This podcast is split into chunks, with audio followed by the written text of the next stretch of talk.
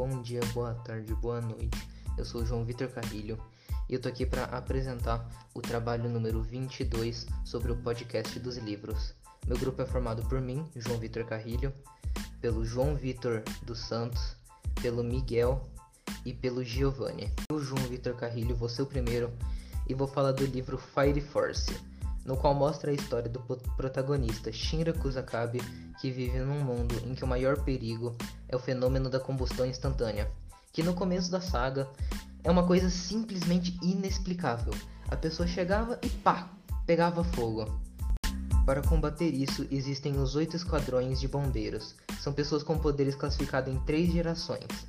O Shinra, tendo o mais raro, o terceiro tipo de poder de fogo, sendo do, oitavo esquadrão.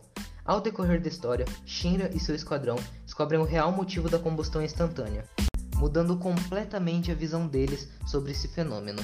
E a pessoa que está por trás de tudo, ah, meu amigo, você vai ter que ler para descobrir. O livro é simplesmente incrível.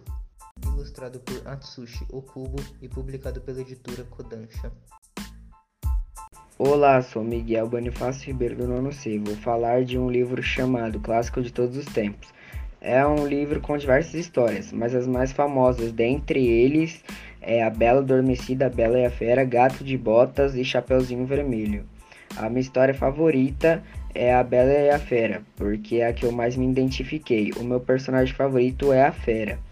É um conto muito famoso, também por ter sido produzido pela Disney. Eu também gosto bastante de Chapeuzinho Vermelho, porque é muito nostálgico para mim, porque eu já tinha ouvido muitas vezes quando eu era criança. Principalmente a parte em que o lobo se disfarça de vovozinha. Eu acho muito engraçado essa parte. Também tem o gato de botas, que quando eu ouvi falar, eu pensei que era o gato de botas do Shrek, mas não são. Essas são as histórias do livro Clássicos de Todos os Tempos mais marcantes para mim.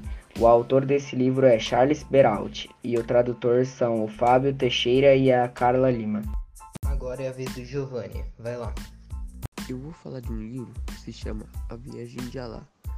Um livro que conta a história de uma menina de 10 anos que morava em Damasco, capital da Síria, mas não podia sair para fora de casa, pois naqueles tempos estava tendo guerra.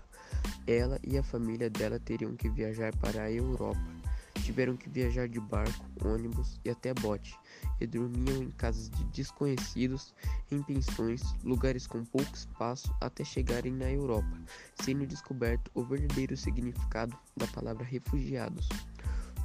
Lá havia soldados armados, pessoas brigando, mas para ela isso não importava mais, pois ela e sua família passaram por tantas aventuras que já não tinham medo de nada. Eu gostei muito do livro, mesmo sendo bem pequeno. As palavras prendem a atenção, sendo imprevisível o que vai acontecer.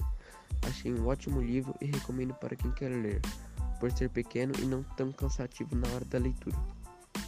Olá, professor, aqui quem fala é o João Vitor e hoje eu vou estar falando sobre o meu pé de laranja lima.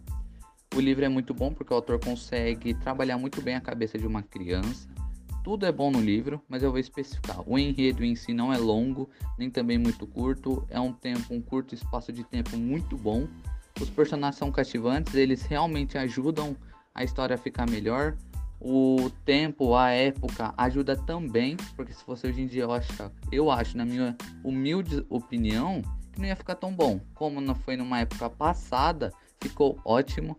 Tudo é bom a, o tipo de narração é de primeira pessoa e é basicamente isso.